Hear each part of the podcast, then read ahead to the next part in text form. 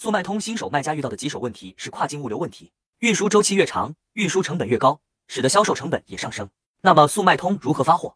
一、线上发货是速卖通、菜鸟及第三方物流商合作的一种发货方式，操作也很简单，卖家只需要在线上选择一个物流商即可，然后就会上门收货，并运输到买家的收货地址了。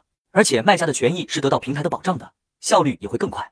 二、线下发货就是在买家下单后，卖家自己找物流商发货，需要卖家自己打包好货物之后，再由物流商上门取件。然后再发货到目的地，这种方式的选择比较多，但是费用会比较贵，而且运输时效保障也比较低。更多资料我都整理在文档了，看完能帮你省去不少运输成本。想要的看评论区领取。